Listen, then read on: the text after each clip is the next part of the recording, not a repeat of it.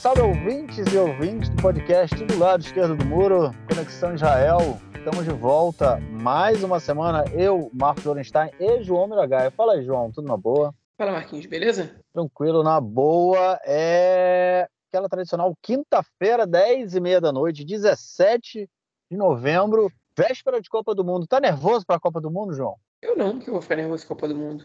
Quais são as suas expectativas para a atuação da seleção israelense na Copa do Mundo? Pois é, a gente não tá, né? Mas acho que na próxima a gente vai. Tô sentindo que na próxima a gente chega. Nelson vai estar tá confiante. Nelson vai estar tá confiante. É, com, 40, é com 48 times, com uma nova geração que a gente tem aí, pode ser que chegue na próxima. É. é vamos ver. Beleza, é isso. Vamos então passar para o nosso próximo bloco para tratar, ou para o nosso primeiro bloco, na verdade, para tratarmos aí de questões da política interna essa semana.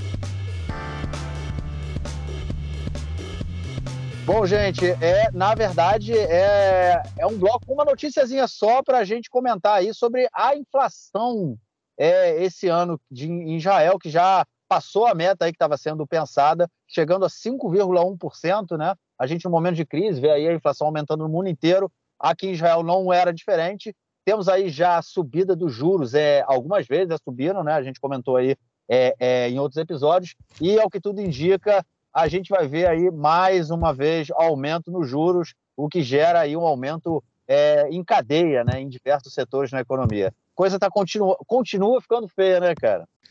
É, na verdade, a inflação ela teve um, ela, tá, a previsão de inflação era muito mais alta que o normal, né?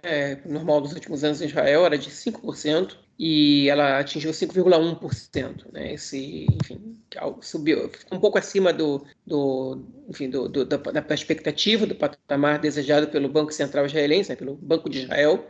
É, e alguns setores, é, em especial, foram mais altos que o normal. O setor da moradia, que é o mais preocupante deles, né, porque é o que está é tá muito acima da, da, da, média e que segue aumentando e sem nenhum controle, influencia muito no bolso do, do cidadão, ele teve um aumento alto, mas é, foi menos do que o que se esperava. Só que a moradia ela já aumentou nesse ano é, 18%, ou seja, é, é, um, é um número muito, muito elevado.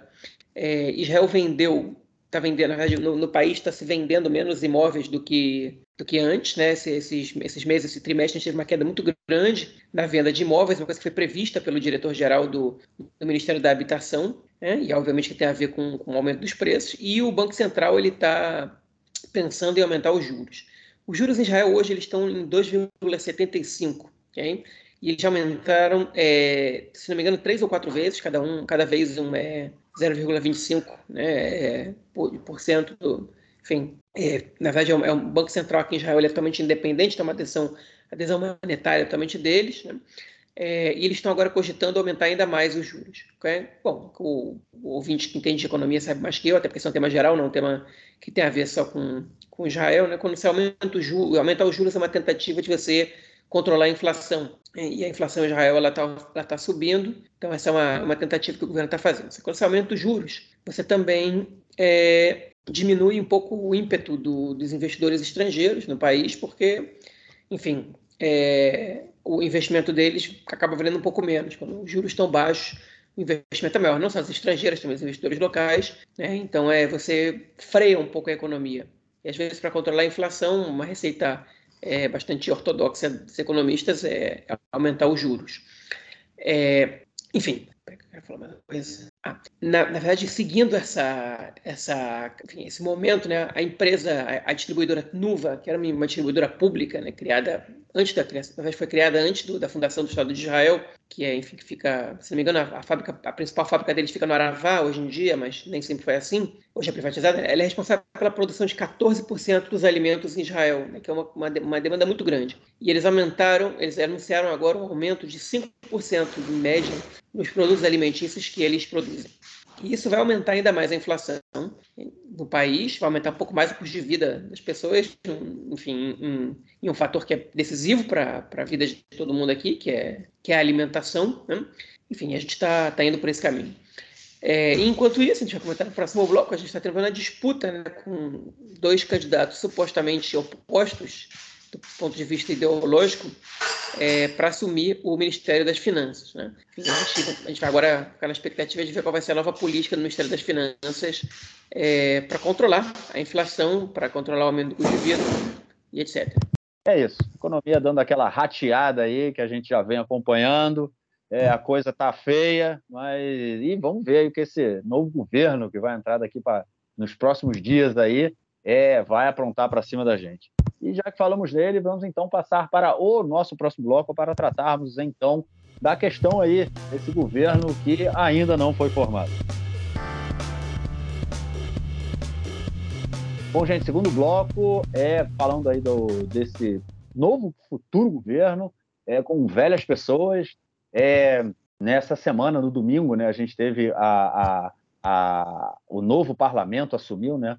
Os deputados foram lá, fizeram a sua jura e tudo mais, aquela coisa toda. E agora começou aí a discussão, é, a negociação oficial entre os partidos para formarem a, no, a nova coalizão. É, muito se falou, a gente comentou isso né, nos últimos episódios, da, do Bengvir, que já é praticamente aí o próximo ministro da, da é, ministro da Segurança Pública, né? E o Smotrich, né, também do partido dele, queria o Ministério da Defesa. É, o Bibi estava, a princípio, né, começou aquela coisa, se falou muito disso, até que teve muita pressão, é, principalmente pressão americana, para que o Smotrich não, não receba esse ministério, porque ele recebendo esse ministério vai praticamente. Enfim, eu não sei nem o que dizer, o que pode acontecer caso ele assuma o Ministério da Defesa, porque é um ministério que também é responsável aí pelos, pelos territórios ocupados, né? É, enfim, seria uma coisa bem, bem complicada e o Bibi ofereceu a ele o Ministério das Finanças, né, o, o Mistrada Otsar. Só que também, do outro lado, o Bibi também ofereceu para o Ari Ederi é, o Ministério das Finanças. Comentamos disso aí no, no episódio passado. E aí, todo mundo subiu na árvore, todo mundo ganhou força, e o Bibi agora vai ter que decidir quem ele manda para o Ministério das Finanças, já que possivelmente o Ministério da, da Segurança, é, o Ministério da Defesa, vai ficar nas mãos do Likud. João, você meteu aí numa dificuldade o nosso futuro primeiro-ministro, cara? Pois é, eu não tenho tanta segurança que o Ministério da Defesa vai ficar na mão do Likud, não. Eu estou achando que, enfim, o Netanyahu, ele que é um bom estrategista político, ele já desde 2015 tem tido muita dificuldade de montar os ministérios, porque, porque enfim, a chantagem da, dentro da coalizão é muito forte, né? E o que está acontecendo agora é o seguinte: o Smotrich, com a, o grande capital que ele tem, que são 14 cadeiras, ainda que ele deva quase todas elas ao, ao Benvir, é, ele virou e falou o seguinte: ó, eu sou o líder do maior partido, da, do segundo maior partido do bloco, e eu, eu quero um desses dois ministérios, ou o Ministério das Finanças ou o Ministério da Defesa. E aí o Netanyahu falou o seguinte: ó, eu não quero dar para o Smotrich nenhum desses dois ministérios, porque se eu der, porque o Smotrich é um cara muito menos domável do que membros do Likud ou um, um ultra-ortodoxo, e se eu der para ele o Ministério da, das Finanças, é, eu vou ter pouco controle sobre esse ministério, que é muito importante. E se eu der para ele o Ministério da Defesa, eu vou ter problema sério é, com, com, o mundo inteiro, em especial com os Estados Unidos, que já, enfim, já declararam é, para baixo, para enfim, para fontes israelenses de maneira bem incisiva, pelo que toda a mídia está colocando, que o Smotrich no Ministério da Defesa ele vai prejudicar muito as relações entre os dois países e a cooperação entre os dois ministérios e vale, é, é, muito importante dizer que a relação do Ministério da Defesa israelense com o Ministério da Defesa norte-americano, ela é, ela é, ela é a segunda mais importante é, entre, entre os dois países, né? É o segundo maior canal entre os dois países. Só fica atrás da relação entre o primeiro-ministro de Israel e o presidente dos Estados Unidos. É mais importante, inclusive, do que a relação entre o secretário de Estado norte-americano e o ministro do Exterior de Israel, porque tem mais orçamento em jogo, a cooperação militar no Oriente Médio, a troca de informações, é, enfim, ela, ela, é muito, muito importante. E a importância enfim, do secretário de Estado, do Ministério das Relações Exteriores, no momento, ela não, não, não é tão grande assim. E o Smotrich é um cara em quem o governo Biden não confia nada. Acho que até, enfim, acho que o próprio governo Trump também teria dificuldade de, de, de lidar com um sujeito desse. Né? É, como a gente comentou, internamente ele também não é querido nessa questão e o Netanyahu não queria dar para ele esse ministério. Então, o Netanyahu, para poder criar um nome forte o suficiente para poder demover o Smotrich de ser ministro das Finanças, ele sugeriu ao Ari dele, líder do Chas, que ele fosse ministro, ministro das Finanças. O Deri estava muito tranquilo com o Chas recebendo o Ministério do Interior, que ele, ele domina um orçamento muito grande, é, que, que é muito mais difícil você seguir para onde vai o dinheiro, e que você está menos nos holofotes, e que o Chas sabe operar muito bem, em especial a área dele, que foi ministro do Interior bastante tempo. Okay? É, e aí, quando ele oferece para o o Ministério das Finanças, que o Deri, a princípio, falou: não, não preciso disso. Ele olhou o seguinte: pô, peraí, eu estou subindo aqui um, um degrau, um degrau para o primeiro escalão dos ministérios. Eu atualmente, tipo, tô, tô aí administrando um, né, historicamente um ministério do segundo escalão. Ele está me oferecendo o ministério do primeiro escalão. Né? O primeiro escalão a gente fala, fala de três ministérios em Israel, né, que é o das finanças, do exterior e, e da defesa. E o Derry falou, por que não? Né? E aí o Derry falou, beleza, eu vou querer. Só que aí o Netanyahu se viu numa complicação, porque em vez de ele conseguir demover o Smotrich de, olha só, tu não tá no nível do Derry, desce aí, porque eu não vou dar para você o Ministério das Finanças, nem o da Defesa, o Smotrich falou, beleza, não tem problema, o Derry pega o Ministério da, das Finanças e eu pego da Defesa. Okay? E aí o Netanyahu, ele, ele se viu numa sinuca de bico, porque ele já não tinha mais como fazer o Derry descer, e o Smotrich está irredutível. Então ele virou para o Deri e ofereceu o Ministério da Defesa para o Deri, né? que, que um cara que não fez exército, né? que beleza, ele tá, foi de um milhão de governos, está tá acostumado a estar em reuniões de gabinete de segurança, mas enfim, é um cara que não tem, não tem noção do ponto de vista militar, nunca se interessou por isso, e é um cara que pertence a um partido que, é, que tem uma atuação que é, enfim, contrária a, a, ao, ao alistamento militar obrigatório né, para toda a população, que demove determinados setores da população a ideia de servir o exército, e vai ser o ministro responsável pelo exército. Né? Enfim, e, e não tem maior cabimento nisso. Óbvio que ele seria um fantoche do Netanyahu, algumas questões ele ia decidir por si só, mas seria um fantoche do Netanyahu. E o Deri, enfim, não, não, se entusiasmou com a ideia, ainda que nada esteja decidido. Que aí o Netanyahu ele fez isso para tentar fazer o outro dizer o seguinte: não, não, peraí. Então vamos descer nós dois, porque o Deri, ministro da, da, da, da Defesa, não dá.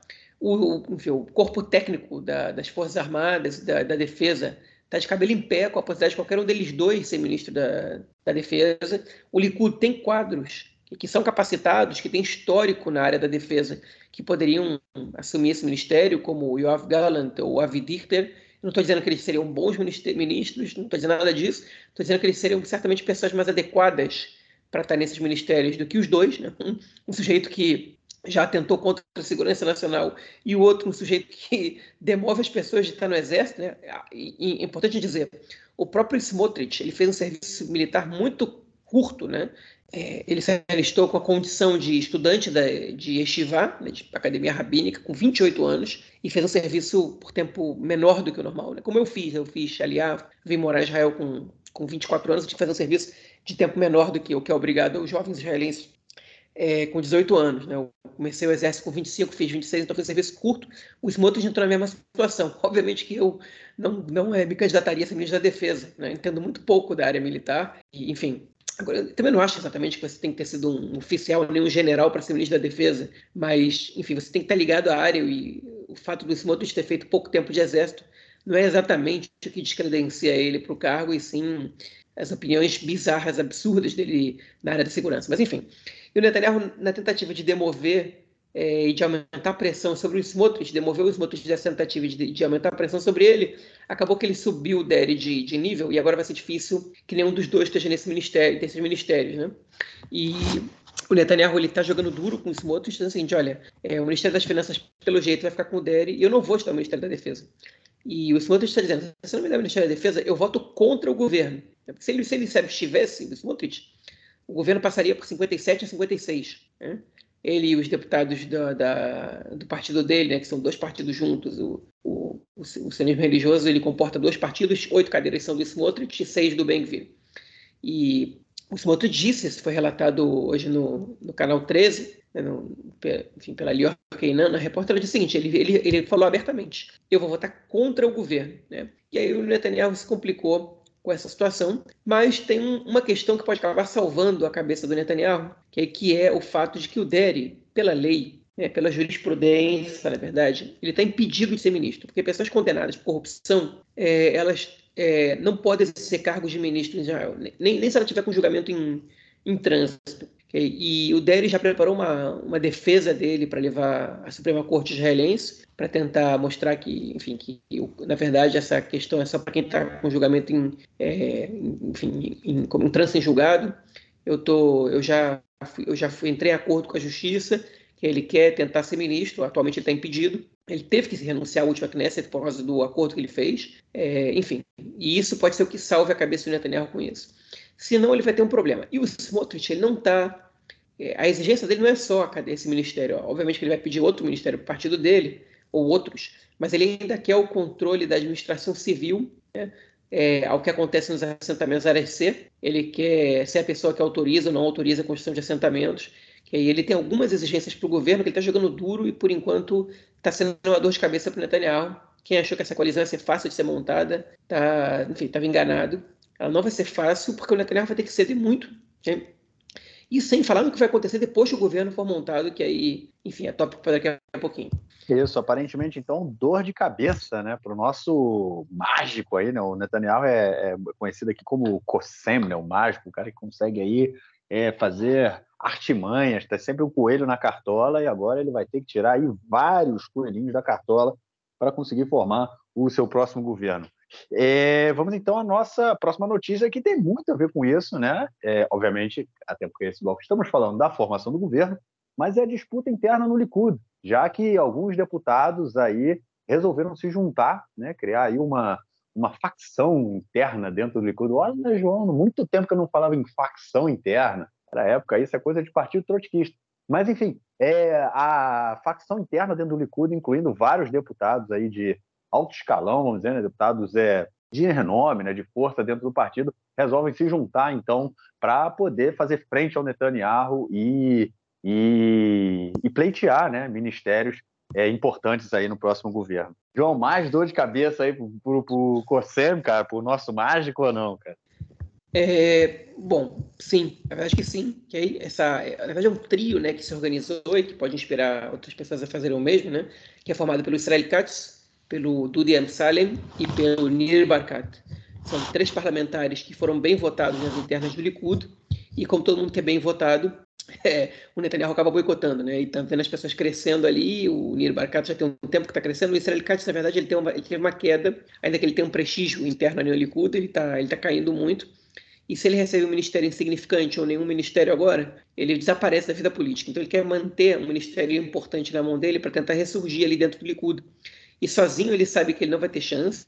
O Netanyahu ficou insatisfeito com ele porque ele chegou a sugerir, depois das últimas eleições, que o Netanyahu desse espaço para ele durante um ano para que ele formasse o governo e depois Netanyahu voltaria. Netanyahu achou que aquilo era uma tentativa de golpe né, do, do, do Israel Katz e, ficou, cortou ali com ele. E desde então a relação deles não está muito boa. É, enfim, e como ele fez com as outras pessoas que ameaçaram se pré-candidatar contra ele, como o Nir Barkat, como o Yuli Edelstein, como é, o Avi Dichter, né?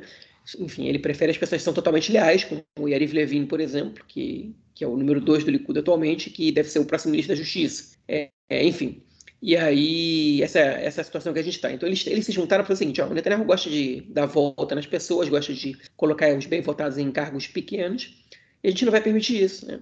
Colocou, ele colocou o Moshe Carlone como ministro da, das comunicações há um tempo, colocou, é, enfim, o, o, o Guidon Sar, que foi o quarto mais votado, sem nenhum ministério na, nas eleições retrasadas, né, no governo retrasado, então agora está na hora da gente se juntar para garantir ministérios importantes.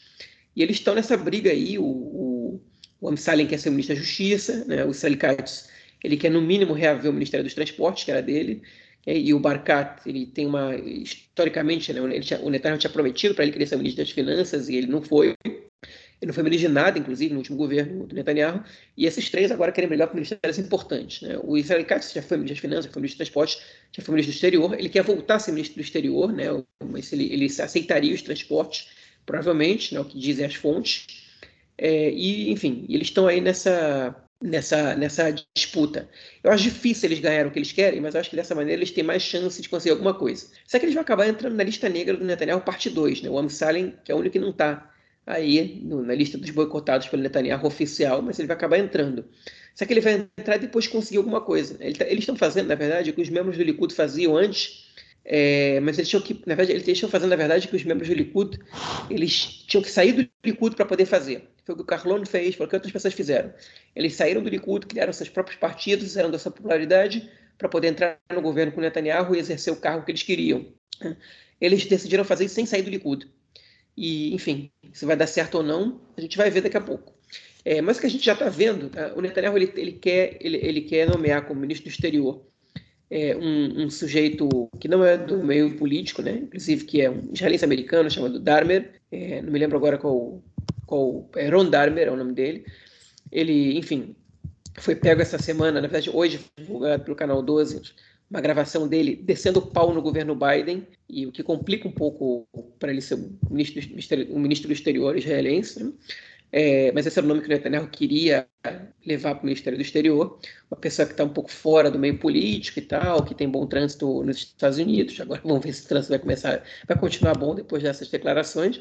É, enfim, e ele quer colocar o Yariv Levin, que é uma pessoa de confiança dele, no Ministério da Justiça, que é um ministério que ele já tinha que ele já queria pegar desde 2019. O, quem também queria ser ministro da Justiça, pela segunda vez, é o Amir Ohana. E o Ohana, melhorou muito a votação dele interna nas primárias do Likud, provavelmente vai ficar com a chefia da Knesset, vai ser o presidente da Knesset, né, o presidente do parlamento. Enfim, esses são é o que está se desenhando aí. O Netanyahu estava com muita pressa de formar o governo logo para poder tirar o Lapid e começar a governar, mas está demorando um pouco mais que ele pensava, porque a situação não é tão simples assim como aparentavam, pelo menos alguns pensavam. Né? Ele está tendo problema com os outros partidos, tendo problema com o Likud. A única questão que já está resolvida é que o Partido Judaísmo da Torá provavelmente vai exercer o ministério é, da, do Shikun, né? que é o ministério é, da, da, da, construção, né? é, enfim, que é o ministério que eles exerciam no último governo que eles foram parte, do qual eles foram parte, enfim, e vão, vão, seguir, vão seguir nessa linha. O rabino-chefe da corrente de Guru já, já autorizou o Yaakov Knoflof, que o presidente do partido, a exercer esse ministério. A outra ala do partido, o Degel Torah, né, do, do Moshe Gafni, não vai exercer nenhum ministério, como é, como é de praxe, eles não exercem ministérios no governo. É, provavelmente o Gafni vai receber novamente a presença da Comissão de Finanças e, enfim, vai continuar nessa. Então, com um partido, o Netanyahu já conseguiu se acertar e, como a gente tudo bem a ele, ou dois ministérios, mas é, essa parte também está mais fácil de, de, ser resolvida. A principal, o principal problema do Netanyahu agora é o Chas, e com o sionismo religioso a parte do Smotrich que, e com o próprio Likud, né, que ele tem que resolver as demandas internas ali dos. Bom, e a próxima notícia do bloco é sobre o partido, também o partido aí dos Smotrich, né, só que agora o outro lado, o partido, o, o lado do Bengvir, né, o outro partido, é, o futuro é, ministro da Segurança Pública, que essa semana teve aí divulgado que o seu é, o, o, o, vamos o responsável pelas negociações em nome do seu partido, né, negociações aí com o Netanyahu, ele é, faz parte, né, obviamente, bom, enfim, né, obviamente que ele faz parte de um grupo de colonos, né, num grupo de é, é, colonos em, daqueles violentos. Ele foi, inclusive, hoje, essa semana saiu na, na, na mídia, né, um vídeo em que ele foi filmado entrando num, num depósito dentro de um vilarejo palestino é, mexendo nas câmeras e tudo mais. Não cheguei a ver se ele saiu com coisas do depósito, ou se ele roubou coisas, mas enfim, ele invadiu propriedade alheia, porque ele não deveria estar fazendo isso, né? não poderia estar fazendo, é, é, não, não, poderia estar lá, né? mas enfim, estava lá, estava fazendo o que não devia, e agora ele é o, o líder aí é, do, no, dentro do partido do, do Bengvir para liderar, para comandar as negociações com o Netanyahu na formação do próximo governo. E para além disso, né, ele está sendo aí, ele também é, é, é responsável, né, por arrecadar fundos para uma organização que ela ajuda presos é, judeus presos por terrorismo, ou seja, terroristas israelenses. O cara, o cara arrecada fundo para é, é, ajudar né, presos, esses terroristas judeus que estão na cadeia cumprindo pena. Não são muitos, né? não são muitos que muitos acabam cometendo crimes de terrorismo, mas não são muitos que são julgados menos ainda os que são os que cumprem pena, mas os que cumprem pena podem aí contar com o apoio do Benvir e de seus amigos enquanto estiverem na cadeia. É isso aí, né, João? A gente durante muitos anos ouve falando que o governo palestino financia é, famílias de, de terroristas, né, aquela coisa toda, e a gente vê agora o próximo ministro do interior israelense é, metido aí numa confusão como essa também. Tanto quanto complicado, né, cara? É, ministro da Segurança Pública. É, pois é, o, o, o, negociador do Benvir, né, ele chama Hanamel Dorfman. Né, essa reportagem saiu hoje no canal 13 também. Hoje eu vi o programa do canal 13, tentei mudar um pouco para o do 12. Né, e foi uma reportagem que saiu hoje. Que, que qual é a questão? O Hanamel Dorfman, ele é, ele é colaborador de uma organização chamada Shloma Sirecha, né, que é enfim, paz, é, paz para os seus presos, ok? que basicamente é uma organização de direitos humanos, se é que se pode chamar assim, que, é, que, que arrecada fundos para ajudar a presos judeus nas prisões israelenses que são, segundo eles, presos por, é, por enfim, por, por é, questões é, que são injustas do ponto de vista nacional, ok? E essa organização, ela basicamente, ela dá, ela ajuda presos que estão lá por cometerem ações contra palestinos, né, contra árabes e contra palestinos. Então eles arrecadam uma quantia por mês, okay, para dividir entre esses presos, e também arrecadam quantias específicas para presos específicos. Né? Por exemplo, você liga para lá e fala, eu quero ajudar o preso tal que matou, sei lá, você não precisa dar, o, dar a descrição porque ele já tem, mas um preso tal que matou dois palestinos no lugar, blá, blá, blá, blá, blá. Por exemplo, não sei quem viu a série é, Our Boys, que é uma série que passou na HBO, né, que, que é sobre a vingança do sequestro dos três garotos israelenses, que culminou em morte, né, por terroristas palestinos, que depois um grupo de, de extremistas aí, judeus sequestrou um garoto palestino que não tinha nada a ver com a situação em Jerusalém Oriental e, e matou, Muhammad Abu Khdir. É, um desses presos, né, um, um, acho que os três, é, os três que assassinaram esse garoto palestino estão na prisão, um deles foi o organizador da situação, e ele é um desses que recebe ajuda é, todos os meses, que você pode ligar e pedir para ajudar ele também. Enfim, esse o, o, o, representante do, do Smotrich na, nas negociações para a coalizão, ele é, ele é o ativista dessa organização. Né? E não só isso, essa organização ela não só ajuda presos que estão é, envolvidos em terrorismo contra palestinos, como, eles, como essa organização também pode direcionar, como direciona é, doações para, por exemplo, o assassino do Rabin, ou para o assassino da. Agora eu me esqueci o nome dessa menina, talvez você se lembre, acho que é Shira, alguma coisa, que foi morta por um, por um ultra-ortodoxo na, na parada LGBT em Jerusalém há uns 6, 7 anos. Shira Bank, exatamente. É o assassino, Shira Bank. O assassino dela também, é, também pode receber também pode receber dinheiro. Eles não recebem o valor repartido para todos, mas se você ligar para essa organização e doar, sei lá, 400 cheques e direcionar para esses dois, eles recebem também, né? E tem gente ali que é contra, gente que é a favor e tal, e ele, ele trabalha nessa organização. Ou seja, o assassino do Rabin também está recebendo é, dinheiro dessa, dessa organização, do qual um, um correligionário do Ben-Gvir é, faz parte. Nada estranho para mim, nada me surpreende, ok? É, enfim, mais, mais uma informação assustadora, né? A, a, apesar dela não surpreender, ela não deixa de ser assustadora. O partido Otzma Yehudit, né, que é o partido do Benvir, que se juntou com o Yehuda Leumi Smotrich para concorrer nas eleições, ele foi questionado, obviamente, na reportagem antes de entrar no ar, ela, ela pergunta se o, se o partido quer emitir alguma, um comunicado sobre, sobre isso, quer se manifestar, e eles, é, enfim, disseram que isso aí não tem nada a ver, estão tentando associar o partido a uma causa injusta, e ninguém fala do Partido Trabalhista quando fulano de tal disse ah, blá blá blá. É sempre assim, é sempre a tentativa de e ninguém fala e jogar para o outro e blá blá blá, e a mídia é parcial e o outro faz pior, e etc, etc, etc. Só que o Benkfir, ele já negou isso diversas vezes, o Smotrich também. Segundo a visão deles, não existe terrorismo judaico. É, só existe terrorismo árabe. Então, é, obviamente que, que eles acham é que se está ajudando presos ali, não, não terroristas. Né? Então, enfim, para eles não existe nenhum conflito ético nisso aí. É óbvio que, para a opinião pública, eles têm que jogar a responsabilidade e a culpa em alguém. Então, eles jogam na própria mídia, no Partido Trabalhista, na esquerda, em quem quer que seja. É, mas para eles mesmo, eles têm faixa consciência deles. Para eles, o que eles estão fazendo está tudo bem. Até porque o próprio Ben já foi condenado pela justiça por apoio a movimentos terroristas no passado. Então, enfim, não é nada é nada do qual ele se envergonhe. É, você tocou numa questão aí central, né? Não, não surpreende né, o fato de um cara associado ao bem-vir tá, fazer parte de uma, de uma organização como essa. Realmente não é algo, algo surpreende, mas é o, vai ser, vamos dizer assim, o tom aí né, do, do próximo governo. Bom, vamos então à próxima notícia do bloco para falarmos é, dessa vez sobre o Lieberman, né, que não é da, da coalizão, não vai fazer governo com Netanyahu, já fez isso no passado, agora ele diz que não faz mais. É, teve aí seis cadeiras no, na, última, na última eleição, né? É o, é o ministro das Finanças que está deixando o cargo agora.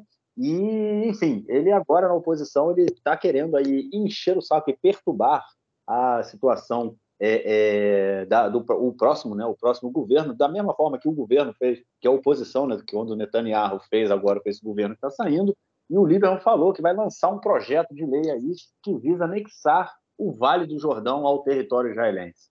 João, governo Biden, é, enfim, falamos aí da pressão né, que está sendo feita para o Smotrich não aceitar, é, não, não receber o Ministério da Defesa, é, e agora o Lieberman lança uma dessa. Quem, cara, quem tu acha que vota a favor pela anexação do Vale do Jordão, cara?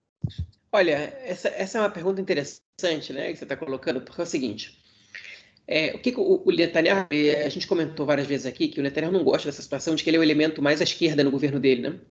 E, enfim, que todo mundo está no governo dele está à direita dele. Então ele, ele tem que bancar o moderado, ele tem que frear o ímpeto da direita, e isso é, ele não tem que botar a culpa, né, para frear determinados é, processos ali ele acha que podem ser às vezes inconsequentes, né? É, por exemplo, essa Roca Bruto que a gente falou na semana passada, que é a lei que que está para ser votada no primeiro mês do governo empossado, é, que limita né, o poder da Suprema Corte de vetar leis que consideram constitucionais, em especial as que têm relação com a questão dos direitos humanos. Mas, enfim, o negócio que Netanyahu não previu, né, ou, ou talvez tenha previsto, mas ele não tem controle sobre isso, é que ele vai ter uma oposição de direita também, né? Porque o Lieberman, ele veste a carapuça que mais interessa. Então, se o que interessa para ele agora é atacar os ortodoxos, ele vai fazer isso, né? Se é o que vai trazer para ele mais eleitorado. Se o que interessa mais para ele agora é atacar os árabes, ele vai fazer isso. Se o que interessa mais para ele é, é propor medidas extremistas da direita ou propor uma economia neoliberal, ele vai fazer o que ele tiver que fazer. Ele não é, não é, não é bobo, ele, ele tem uma experiência política e ele, enfim, ele sabe o que ele pode fazer para derrubar o governo. Então, na semana passada a gente comentou sobre a oposição, né? Que tipo de oposição o Yair Lapid vai fazer se o que ele propõe é, enfim, é, é, é, botar o Estado acima do, do, do governo e, e, votar, e votar correto com o Estado. O Lieberman não tem esse compromisso, né? O Lieberman é um demagogo que vai fazer o que tiver ao alcance dele para derrubar esse governo. E qual é então a primeira proposta que ele faz? Ele manda, ele emite nessa uma proposta pela anexação do Vale do Jordão, que é uma bandeira do Netanyahu, que é uma bandeira dos partidos que compõem a coalizão, com exceção dos partidos ortodoxos, mas que, mas que não, não se opõem a isso de nenhuma maneira, e não vão votar contra. Né? E, pra, e, com qual intuito ele está fazendo isso? Ele sabe que o acordo, é, os acordos de Abraão que Israel fez, acordo de Abraão que Israel fez com, com os Emirados Árabes, com o Bahrein, sob a batuta dos Estados Unidos e do, do Trump, impedem Israel, durante cinco anos após a assinatura do acordo, ou seja, até 2026, 2025, perdão, de é, anexar qualquer território é, da Cisjordânia. Né? E aí o Lieberman vai lá e propõe isso com que intuito? Ele quer que o governo é, vote contra essa proposta, né? ou no mínimo que eles não votem essa proposta. Que aí o Lieberman vai ter combustível para atacar o Netanyahu e dizer o seguinte: olha só, ele que paga aí de direita, blá blá blá, na hora que tem que anexar, ele vai lá e não anexa. É, para jogar contra o Netanyahu. Ele sabe que os colonos vão querer aprovar essa proposta, ele sabe que o Ben-Gvir, o Smotrich, também vão estar loucos para aprovar essa proposta, e ele sabe que o governo norte-americano não pode concordar com essa proposta, e que as próprias relações internacionais de Israel também vão ficar, vão ficar balanceadas, né? vão, vão, vão, vão estremecer com os Emirados Árabes, com o Bahrein, né? que é até agora o principal legado do Netanyahu como primeiro-ministro, mesmo tendo sido, tendo sido primeiro-ministro por 15 anos quase. Esse é o, praticamente o único legado que ele deixa é, a ser estudado nos livros de história com mais ênfase no futuro. Né? Não tem outras grandes realizações do governo Netanyahu. Tem momentos históricos que ele, que ele tocou, que ele guiou o país, mas não tem grandes realizações. Então, é, é, então o Lieberman está tentando fazer isso, está tentando jogar no colo do governo uma, uma crise para ver como é que o governo lida com ela. E eu acho que o Lieberman vai explorar muito isso durante o governo inteiro. Ele vai lançar mão de uma série de medidas que, que desagradam, que desagradariam o governo norte-americano caso sejam aprovadas, para poder comprometer o governo e para poder jogar o governo contra ele mesmo, né, opor o Netanyahu à base dele, opor o Netanyahu ao Smotrich, ao Ben-Gvir, né, e, enfim, e ao eleitorado, para poder tentar derrubar o governo, e se não derrubar o governo, desgastar o governo para que nas próximas eleições o Líbia possa voltar com o discurso dele de ultranacionalista, enfim, e conseguir retirar alguns votos da, da direita e da extrema-direita israelense. Essa é uma estratégia. O, o movimento pelo salário mínimo, 40 cheques a hora, que, que conseguiu passar na, na primeira leitura na Knesset a proposta, mas depois ela não, não voltou a ser votada porque o governo caiu, ele também está se reorganizando para entrar em vigor agora, porque vários membros do Likud e do Chas votaram a favor da proposta. A proposta, enfim, ela não contava com o apoio do governo passado, que, que conseguiu convencer os parlamentares do Partido Trabalhista, né, do RAM e do Meretz a, a não votar a favor da proposta. Alguns deixaram a, a reunião para não votar a favor, mas também para não votarem contra. É, como a Ana Malanzini, por exemplo, que é uma das que, que a principal é incentivadora e uma, enfim, a pessoa que praticamente levou essa proposta para a Knesset. É, enfim, e agora a oposição ela pode ser que lance essa, essa proposta, o próprio movimento já está já tá em vigor, e as pessoas que assinaram, né, porque ele, a, a, estratégia do aumento do salário mínimo, eles já fizeram isso no mínimo 30, né, que não passou exatamente como 30, mas conseguiu um aumento significativo do salário mínimo há, há alguns anos, eles, fizeram, eles adotaram uma estratégia que foi muito correta, né, do ponto de vista tático, que foi é, fazer com que parlamentares assinem a carta de compromisso com votar a favor dessa proposta. Em Israel é muito impopular você votar contra de aumento do salário mínimo, ainda mais com um custo de vida tão alto do que está e com a inflação no, nos moldes que está agora. E vários parlamentares do próprio Likud, que tem uma base eleitoral é, mais popular, né, em Israel, a população mais pobre, a população judaica, ela vota na direita, eles não têm como não apoiar uma proposta dessa. Então, vários parlamentares do Likud assinaram, principalmente quando estavam na oposição, para forçar o governo a ter que lidar com uma situação que eles não queriam, né? Porque ainda que tivesse participação de membros da esquerda, o governo anterior ele prezava por uma política econômica bastante de direita. E agora o movimento vai cobrar desses próprios parlamentares do Likud que, que toquem essa proposta para frente. É, se o ministro das Finanças for o Ariel Deri, essa proposta vai passar, talvez com ressalvas, mas vai passar. Se for o Smotrich, eu não sei se ela vai passar, mas ela vai colocar o governo numa situação complicada, porque eles vão ser o governo que freou é, a, a proposta do, do mínimo 40 shekel. Então, enfim, eles estão jogando o governo contra o próprio governo é, de, de, várias maneiras possíveis, para poder, poder tentar desgastar o governo. Isso não deve ser suficiente para derrubar o governo, nem no médio prazo, esse tipo de proposta, mas é suficiente para desgastar o governo. E aí, pra, por exemplo, essa ideia do mínimo 40, se essa proposta não passar, pelo menos ela é uma oportunidade para que alguns partidos assumam essa luta né, de aumento do salário mínimo, né, façam uma oposição que é, é consistente do ponto de vista da, da parte econômica e social e que possam aumentar suas bancadas é, nas próximas eleições com base numa pauta que é necessária, né, que é por exemplo, a gestão da parte econômica e social do Estado, que parece que é um consenso em Israel de que o liberalismo é uma, é uma máxima e que tem grupos que não estão de acordo, mas eles são muito pouco votados. Quando você leva uma pauta dessas para a Knesset, você acaba tendo que, que é, debater e você acaba fortalecendo alguns grupos que, que, que, enfim, que são a favor dessa pauta e que aproveitaram muito mal, agora tem uma oportunidade de aproveitar melhor. É, então a gente vai ver aí alguns movimentos é, tentando desgastar o governo, o que é normal no jogo democrático. É, a gente tem que ver como é que o governo vai lidar com isso. Né? Netanyahu sempre foi muito esperto para lidar com isso, mas ele também sempre teve uma vantagem muito grande, que é que no próprio governo dele ele tinha, ele tinha membros à esquerda e à direita dele. Ele podia culpar um e o outro né, por, por não ter aprovado enfim, propostas ah, a gente não aprovou essa porque eles ali fizeram, foram contra, a gente não aprovou essa porque os outros ali foram contra, e tem a disciplina de coesão e blá blá blá, etc, etc. Agora ele vai ter mais dificuldade, principalmente com as pautas da direita, ok? E com as pautas da esquerda, por exemplo, essa do salário mínimo, é, ele também vai ter dificuldade porque o Chas, em geral, se posiciona a favor dessas pautas e porque membros do próprio Likud não querem se queimar com a parcela da população mais pobre. Então, propostas da esquerda em relação ao conflito, em relação à separação entre religião e Estado, isso aí não precisa se preocupar. Agora, propostas da, da esquerda com relação à, parte econômica, ele tem com que se preocupar sim. O único fator de separação entre religião e Estado que pode complicar o governo Netanyahu de alguma maneira é em relação a, aos direitos da comunidade LGBT. Okay? Só que na oposição, com exceção dos partidos árabes, ninguém vai querer levantar essa pauta, né? É, a, a, restringir os direitos das comunidades LGBT. É, pode ser que um partido árabe levante essa questão, mas quando o partido árabe levanta uma questão, é simplesmente é dizer para o presidente da Knesset para não levar esse tema à votação, enfim, porque é a proposta dos partidos árabes, o tema não vai à votação e acabou. É, enfim, para terminar minha fala, uma questão que a gente nem incluiu na pauta do podcast, que, que eu me lembrei agora, né, que, que foi um assunto essa semana, é que a gente deve ver, nesse próximo ano, um aumento significativo do subsídio dado a membros de desejo de voto das academias rabínicas. Atualmente eles recebem uma ajuda de, acho que, se não me engano, de 700, 800 shekels por mês, e isso está para virar de 1.300, okay? que é um movimento contrário ao que estava fazendo o governo anterior, queria cortar os subsídios.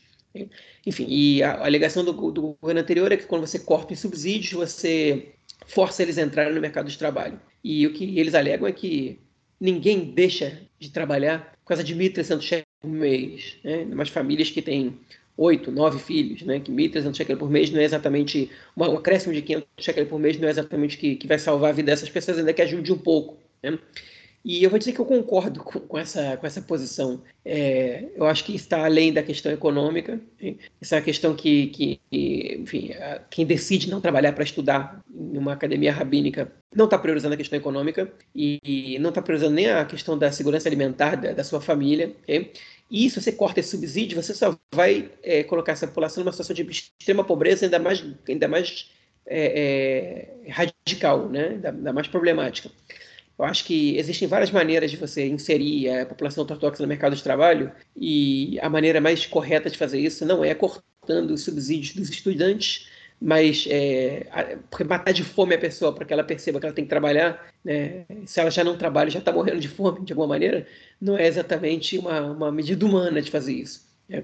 O negócio é que o governo, os governos sucessivos deles é, optam é, por, por negligenciar temas que são muito importantes, como, por exemplo, a questão da educação separada né, entre ortodoxos e, e não ortodoxos, que os afasta da, da, da, vida secular do país e que não os deixa ver que, que o trabalho não é, não é exatamente um problema e que pode que é uma opção de vida, né? É, enfim, entre outras muitas coisas mais.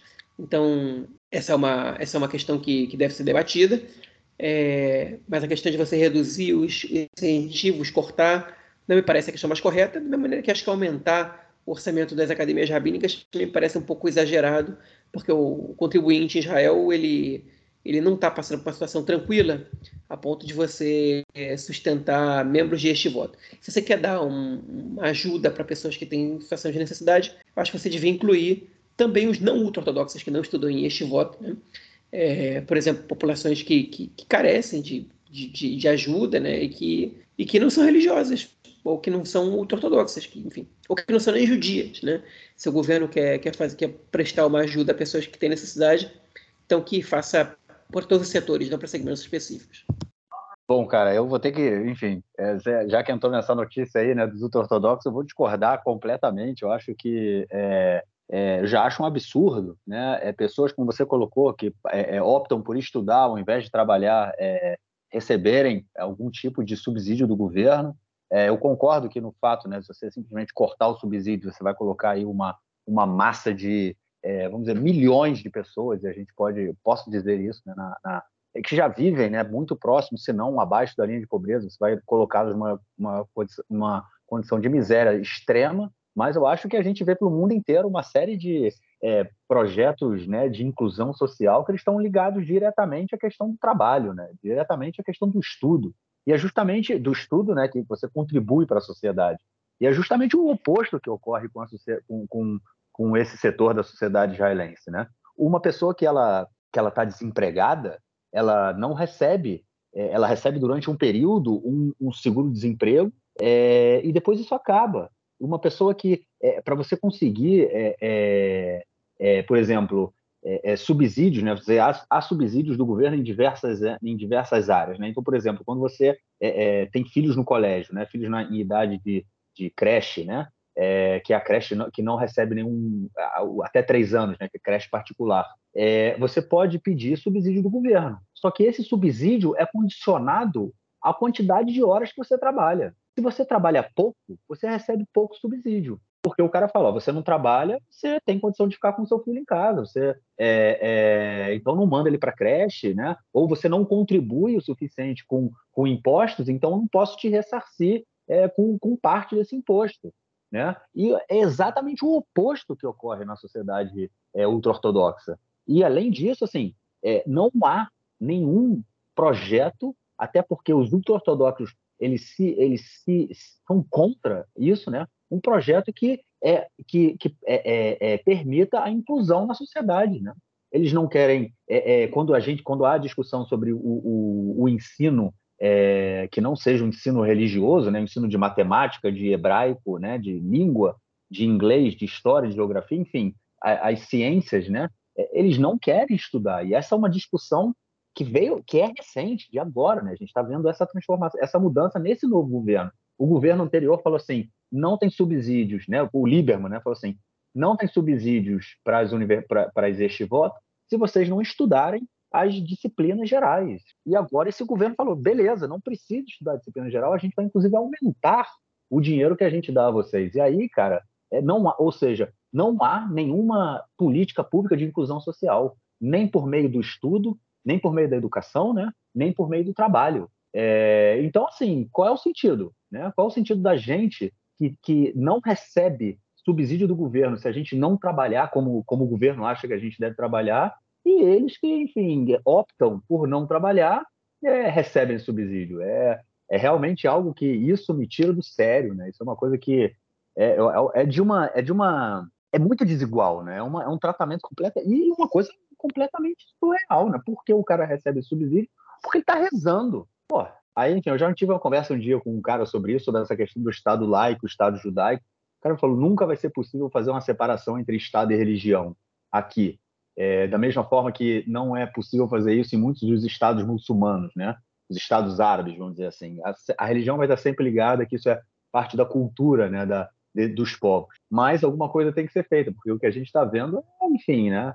Essa é, é, derramando dinheiro, né? Porque assim, mesmo que seja pouco, 500 shekel ou, ou a mais, né? Ou é, ou mil e tantos shekel a mais é, no total, cara, é um dinheiro que no final das contas é bastante dinheiro. Para um, para dois, não é nada, mas se você for pensar aí numa população de milhões, é, faz, né, dá ali uma encostada, no, dá, dá ali uma cutucada no orçamento, que poderia estar sendo investido em outras coisas. Mas, enfim, é isso, em relação a isso, eu acho que esse é mais um dos absurdos que a gente vai ver nesse, nesse próximo governo. Enquanto isso, como você colocou, a questão do salário mínimo, a questão da moradia, né, a questão milhares, né? A gente tem cerca de 25% das crianças israelenses vivem abaixo da linha de pobreza. Né? A gente comentou isso há uns anos, há, um, há um tempo atrás, quando saiu todo todo final de ano, né? Sai um é, é, um, um, anuário, né? Estatístico e a gente comenta disso.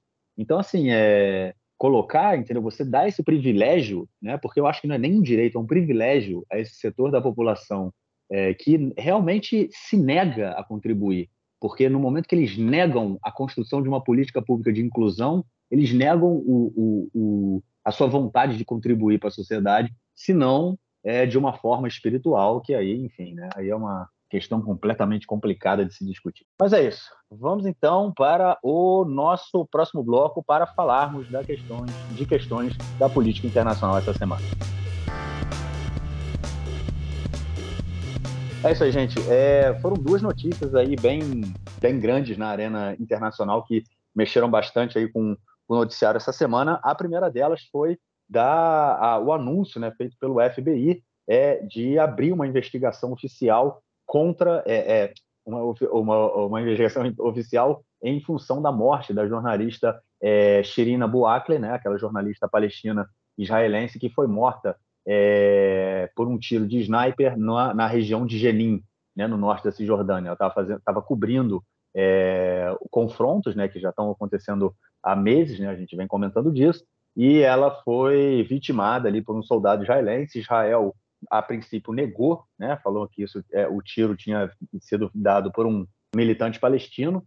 É, o New York, New York Times né, fez uma série de de reportagens, inclusive investigação, falou que eles usaram vários vídeos, enfim, é, e falaram: a gente pode afirmar que o tiro saiu de um soldado israelense, de acordo com a posição que ela estava, em que, e que as forças israelenses e é, palestinas também estavam, enfim, eles concluíram isso. Logo depois, né, um, um, tempo, logo, não logo depois, mas um tempo depois, o governo israelense é, admitiu que o tiro poderia ter saído de um soldado israelense, não falou que saiu, nem que sim, nem que não, admitiu a possibilidade de que isso pudesse ter, é, de que isso pudesse ter acontecido, e agora é o FBI, depois de muita pressão, principalmente aí de deputados é, é, democratas, informou que vai abrir uma investigação, já que era ela, a, a Shirina ela também tinha, uma, é, tinha cidadania americana. João, a primeira coisa que a Casa Branca fez e o Biden foi avisar para o governo israelense que essa decisão não tinha sido, não tinha partido deles, né, cara? É, mas é mesmo assim eles, eles pediram colaboração, né, com, o, com, a, com a investigação E o governo israelense rejeitou de maneira rotunda. O Benny Gantz falou que de jeito nenhum que é uma decisão que, que confronta é, a soberania israelense, que o exército fez uma investigação que tinha resultados, que disse que a, a probabilidade do tiro ter saído de um soldado era maior, mas não dá para ter certeza, e que não vai colaborar com nada, não vai ceder imagem de câmeras, que não vai colaborar com nada, porque isso é uma afronta à soberania israelense, o FBI não tem nada que fazer investigação é, em Israel.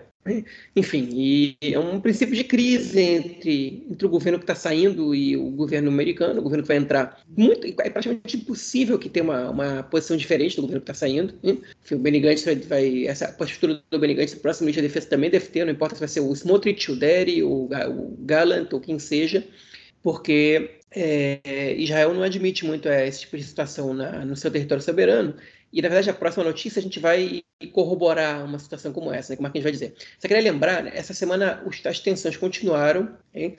A gente teve um atentado em Ariel, é, que é um assentamento, uma cidade, na verdade, no, na parte da Samária, que é o norte da Cisjordânia, é, na qual três pessoas foram mortas por um, por um, terrorista com uma faca e que foi abatido durante, é, durante o ato. Né? Mas ele conseguiu matar três pessoas. Né? Foi um atentado bastante é, traumático aqui em Israel.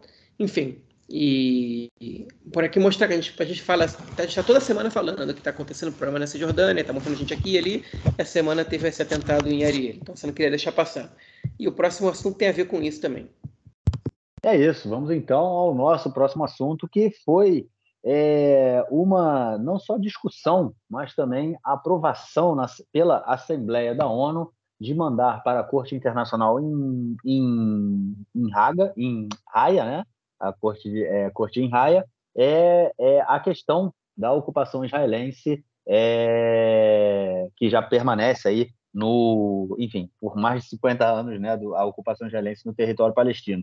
E é, a questão que a ONU aprovou foi que a ocupação israelense pode ser julgada em raia, ou seja, a gente passa é, é, como a ocupação israelense ela deixa de ser uma ocupação temporária e passa a ser é, é vista como um crime e por isso ela deve ser julgada. João, isso pode ter aí uma série de consequências para é, é, políticos israelenses, é, militares israelenses e para muitos cidadãos israelenses, soldados, né, que é, é, jovens que são obrigados a fazer o serviço militar e ao saírem de Israel pode ser em algum momento em algum país que é, sejam presos e possam ser, ser aí julgados, né, por terem cometido algum crime é, contra a humanidade, já que é, é assim que é, é parte né, da, é, é, de políticos, enfim, da, da não, não da mídia, da, da, da sociedade, da, enfim, do, do, do, mundo político como um todo, enxerga a ocupação israelense. É, e aí, cara, o, o, o embaixador americano, o embaixador israelense na ONU, né, o Gilad Erdan, que também é do Likud, ele falou que os, os palestinos estavam usando de terrorismo que essa tentativa de levar a discussão para a Corte Internacional era, era terrorismo palestino. É, é, possível, cara, de alguma forma confrontar a ocupação sem ser chamado de terrorista, cara?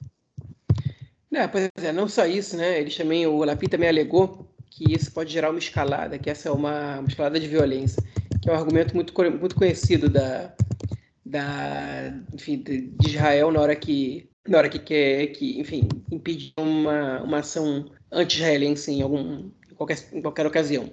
Agora, eu vou, eu vou te dizer a verdade. É, é essa, essa postura palestina, que ela é uma postura política. Okay? Desde que eles entraram como observador na ONU, eles têm esse direito. E só agora eles resolveram levantar essa questão. Né? Só agora alguns meses, mas agora eles vão levar para a Assembleia da ONU. O Lapid pediu para o Buji que é o presidente de Israel, tentar demover o, o Mahmoud Abbas, né, Abu Mazen, o, o presidente da Palestina, de levar isso para a Assembleia Geral da ONU agora que ele quer adiar isso um tempo, hein? e a ideia dele é levar é, é que, que, se condene o a contínua ocupação israelense e os crimes cometidos por ela nos territórios é, até hoje. Né? E o, o Abbas não tem é, por que não fazer isso. Né? a gente reclama que ele, enfim, que a autoridade palestina apoia ações terroristas. Aí os caras param de apoiar ações terroristas, inclusive colaboram militarmente com Israel. Aí você vai condenar quando eles estão tomando uma atitude do ponto de vista político, quando Israel se recusa praticamente a negociar com eles a solução de dois estados. Eu acho complicado. Eu vou dizer que eu acho bom que, que Israel seja julgado e condenado no tribunal de Haia, Eu acho péssimo, eu acho péssimo. Eu não gostaria que isso estivesse acontecendo. Eu acho horrível morar num país que, tá, que, que pode ser julgado e condenado por crimes contra a humanidade. Agora, eu tento pensar o que eu faria se eu fosse palestino numa situação dessa. Enfim, é, eu acho que é, é muito provável, é, é, quase certo que, que essa seria uma atitude que eu tomaria. Você está, do ponto de vista político, você está tentando é, acabar com a ocupação do seu território. Isso é, é, enfim, se Israel não, não negocia, se Israel nem senta na mesa para negociar, se, o governo recém-eleito israelense né, é um governo que, que, ao contrário, é a favor de anexar, de construir mais assentamentos, você precisa fazer com que isso pare em algum momento. Tipo, então, é você ir fazer uma acusação no Tribunal de Raia é, é uma, é uma atitude legítima, né, que a, a lei internacional prevê, a Assembleia da ONU decide, e é isso que amedronta o governo israelense, que eles não têm o que fazer, eles estão dependendo da ação dos outros países, vão tentar convencer o máximo possível os outros países que compõem a Assembleia Geral da ONU a votar contra essa proposta palestina, o que é uma tarefa árdua e muito difícil, okay? até porque muitos, com muitos países que votam Israel mal têm relações, ou têm relações muito, muito é, é, fracas, e, além da quantidade de países árabes e aliados dos palestinos, é, enfim, que, que muitos que muito provavelmente votarão a favor dos palestinos. Então, é, Israel realmente tem que, tem que evitar que essa, que, essa, que essa medida seja votada, e a melhor maneira de fazer isso é você dar alguma coisa em troca para os palestinos. Você fala, ok, beleza, suspende essa, essa ideia e vamos sentar para negociar. Só que o atual governo israelense não vai fazer isso. Eles não vão sentar para negociar com os palestinos. Eles não querem nenhuma foto do Netanyahu sentado do lado do, do Abu Mazen. Isso para eles é inconcebível. Né? Ainda que a gente encontre várias na internet, quem dá um Google pode encontrar várias. Com o Arafat, com o Abu Mazen, era outro contexto. No contexto atual, isso não vai acontecer. Então, Israel vai ter que lidar com essa situação. No momento que isso entrar no Tribunal de Haia, o Tribunal de Haia vai começar a investigar a situação. E aí, quando começar a investigar a situação, pode dar muito ruim para Israel. Para Israel, para vários comandantes militares, para primeiros ministros do país, enfim. E, e é uma medida, volto a dizer, que é legítima, que é legal e legítima, que é o que está dentro do, do, do arcabouço político né, que os palestinos podem executar. Okay? Eles têm esse direito garantido pela lei internacional. Não resta prefere que atentados contra, contra Israel, os civis palestinos a, a, a, atacar o exército israelense, ou que eles, enfim, ou que eles continuem colaborando para evitar atentados, mas que denunciam os crimes cometidos pela ocupação em Israel. Né? Para mim, é uma posição legítima, como é legítimo, ainda que seja ruim para Israel e ruim para mim, a questão do boicote? É, enfim, já que, que, isso que é importante dizer, a autoridade palestina nem, é, nem promove ações de boicote contra Israel atualmente, mas que também é uma questão muito contestada, que Israel reclama muito, mas é legítimo, lamentável tipo, que essa, que essa esteja acontecendo com a gente, mas é legítimo. Ah, mas tipo, ninguém propõe boicote, nem propõe que que o Brasil vá para o Tribunal de Raia pelos crimes da polícia ou contra os indígenas e tal, mas seria legítimo também. Seria legítimo também. Okay? Enfim, o tribunal está aí justamente para avaliar esses casos e para julgar e para condenar caso ele considere que, que seja condenável. Então, se Israel não quer ser condenado, o melhor a se fazer é acabar com a ocupação. Acabar com a ocupação. Boa, João. Excelente forma para a gente terminar o nosso bloco. Vamos então ao nosso bloco de esportes com o camarada Nelson Burd. Manda aí, mestre. Meu caro Gorenstein, amigos do Conexão Israel, do lado esquerdo do muro, mandar um abraço para o João, que já está muito ansioso com as vésperas da Copa do Mundo. É o João que encara uma Copa do Mundo como se fosse uma eleição. Falando do Campeonato Israelense de Futebol, temos o G6 o grupo principal que se classifica para os playoffs finais. O campeonato vai até abril e maio, mas nós já temos o campeonato desde julho, agosto, então estamos bem na metade do campeonato no mês de novembro. Liderança com 33 pontos do atual bicampeão Maccabi Haifa, com 29 vem o Maccabi Tel Aviv, depois nós temos o Apoel Bercheva, Apoel Jerusalém, que é uma surpresa, Apoel Hedera, também uma surpresa, e a sexta colocação do Ashdod. Os dois principais jogos da última rodada, Maccabi Haifa 5, Apoel Tel Aviv 2, realmente uma goleada estrondosa e a confirmação da liderança do Maccabi Haifa, e no jogo que sempre dá polêmica, briga entre torcidas, confusão, Beitar Jerusalém 2, Bnei Sahnin 1. Bnei Sahnin, no atual momento, é o único time árabe na primeira divisão, na liga principal, e o Beitar Jerusalém tem boa parte da sua torcida, uma boa parte da, de uma facção da torcida que é da direita nacional religiosa ou da direita nacional política, e aí as torcidas sempre se provocam, que as provocações fiquem nos cânticos. Lembrando que cânticos racistas aqui em Israel, dentro de arquibancada, a punição é perda de pontos na tabela de classificação. Isso já ocorreu em anos anteriores. É isso aí, vamos aguardar a sequência do campeonato. O campeonato segue, deve dar uma parada para a Copa do Mundo? Talvez, porque Israel tem uma questão com Copa do Mundo que só foi uma vez em 1970. Depois disso, Israel fica assistindo de longe e nenhum jogador que atua em Israel foi para a Copa do Mundo. Então, de repente, apesar da parada da Copa, um outro jogo ainda pode ocorrer. Estaremos trazendo as informações, não só do futebol, também do basquete e de outros esportes. É isso aí, um abraço. Valeu, Nelsinho, brigadão pelo seu comentário e estamos aí ansiosos junto com você para o início da Copa do Mundo. Na verdade, acho que nem eu nem o João estamos ansiosos, mas vai ter o início aí da Copa do Mundo e aguardaremos seus comentários também. É, João, algo mais a declarar ou a gente fica por aqui, cara? Podemos ficar por aqui. Beleza, ficamos por aqui então e nos falamos então na semana que vem para gravarmos nosso próximo episódio. Valeu, cara, forte abraço. Abraço, até mais. Tchau, tchau.